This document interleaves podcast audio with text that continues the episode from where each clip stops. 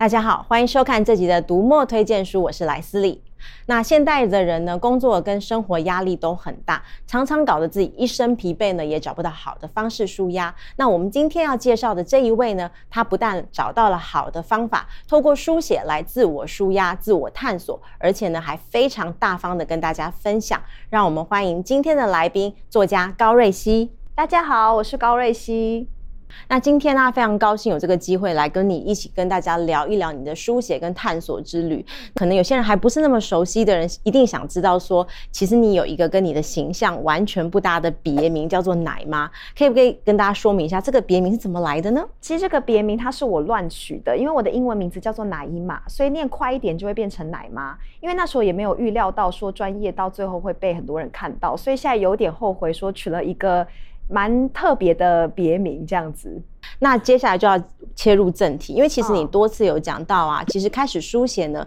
其实是跟一个起心动念是应该要自我疗愈，跟一个自我的这个探索。可以跟大家聊聊当时候的一个状况吗？我真的开始用书写探索自己是在二零一八年的时候。其实那时候是因为我工作跟感情犯了一个非常大的错，尤其是工作部分。可是因为那时候我整个身心状态却因为身心。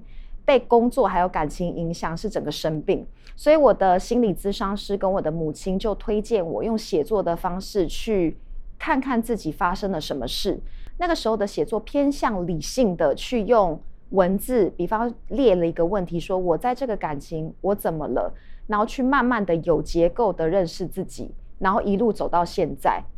所以其实用书写探索自我是在八年前。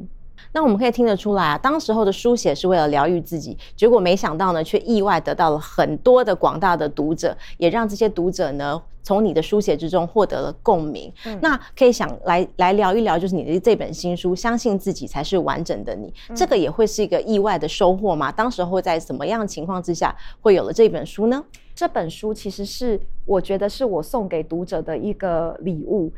还有是真的是为读者写的，因为一个人在用书写探索自我的时候，他会没有想太多的去写。可是当变成了书，它就会变成你必须再从自我探索这个层面上去找到一些可以被执行的技法。就是除了我自己在做，可能我是可以整理出来给读者去做，然后帮助他们是引导，我不会说帮助，引导他们去更了解自己。可是这个技巧，它会勾起你潜意识的一些情绪，然后这是你看见他们的契机。所以这本书它会偏向工具，但它也会用我的个人经验、散文型的方式去描述。所以读起来我是觉得还蛮特别的。那就是这其实是一个我想给读者的情书，也是对于我自己的一个练习。所以呢，我这本书里面其实有非常多的技巧，那个技巧是勾起你们。可以在实作的过程里去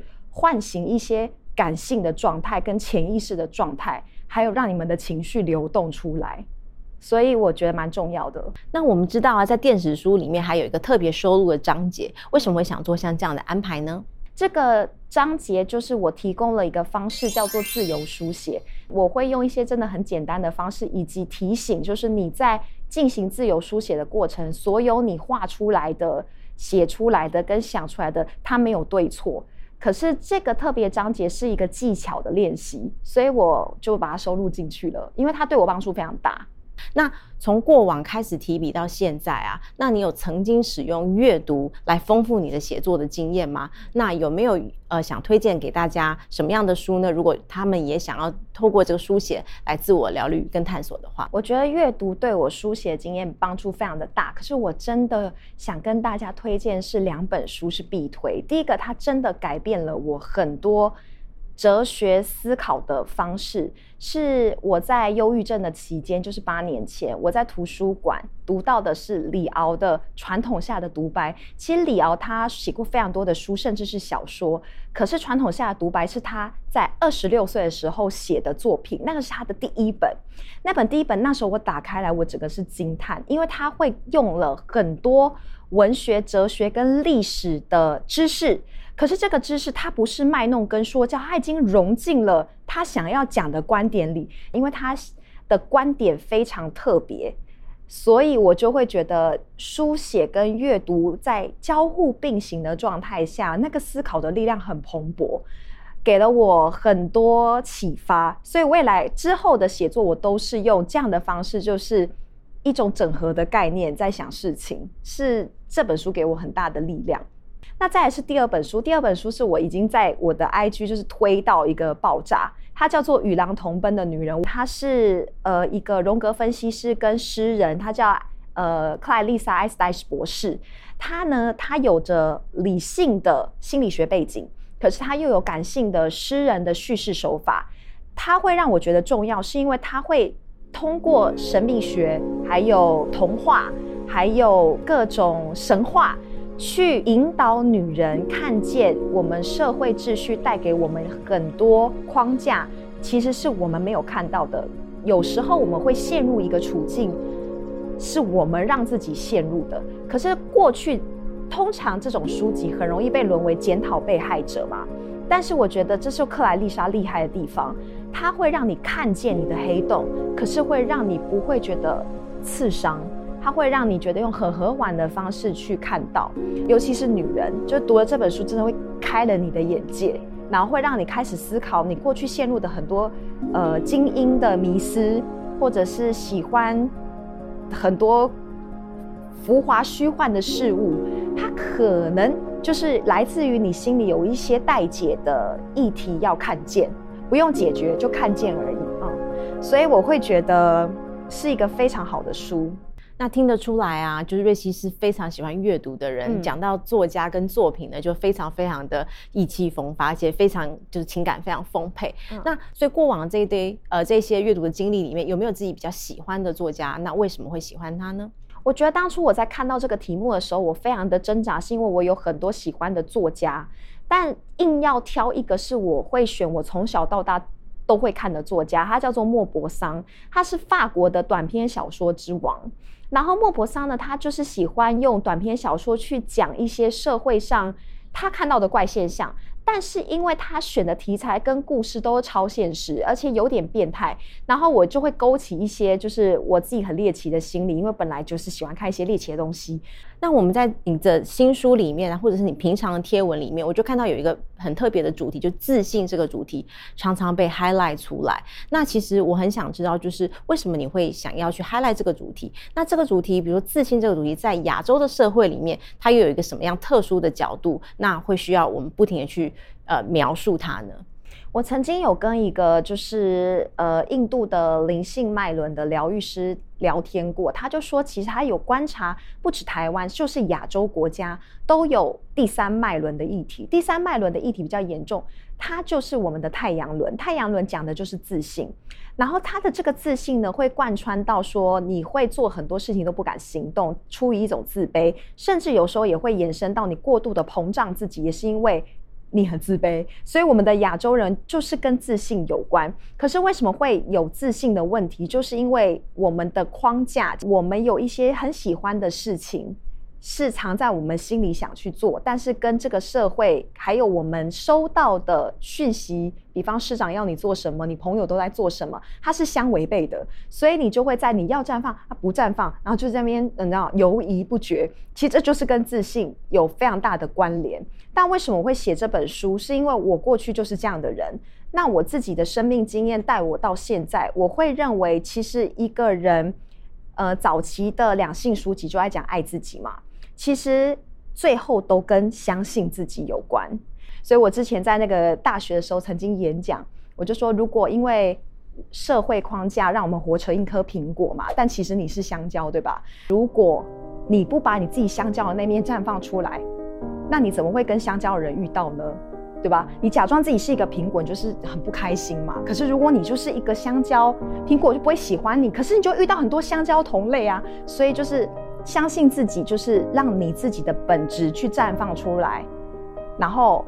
看向爱你的人，哎，大概是这个样子。所以我觉得相信自己是对我来说是有回报的，然后我就会希望让，嗯，也不是希望，我就会觉得比较鼓励大家不要害怕，因为不会有事情。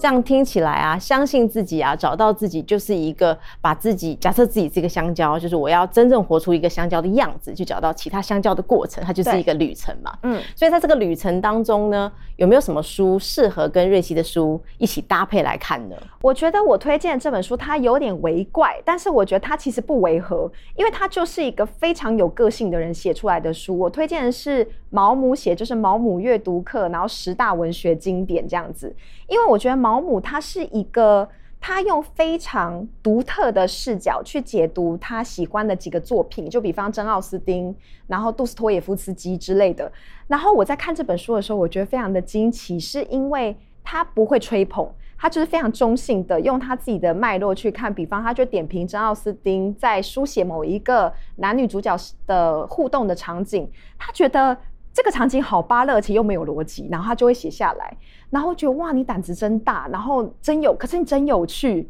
我就会觉得，其实当一个人他活出自己，绽放出自己的样子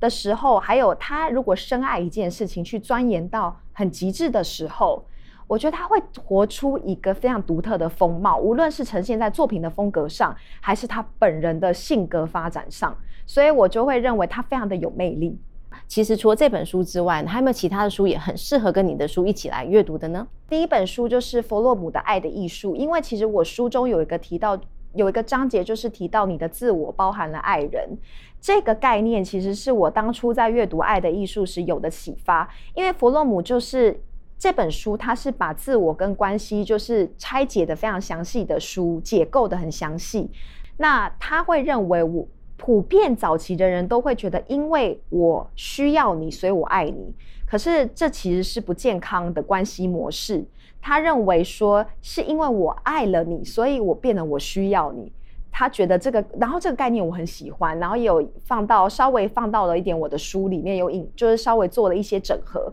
然后再来第二本是《人类大宇宙》，它是用比方权力、宗教、自然现象，然后还有科学，去用各个。在人类世界里面的微小的领域，然后每个都可以扯到宇宙，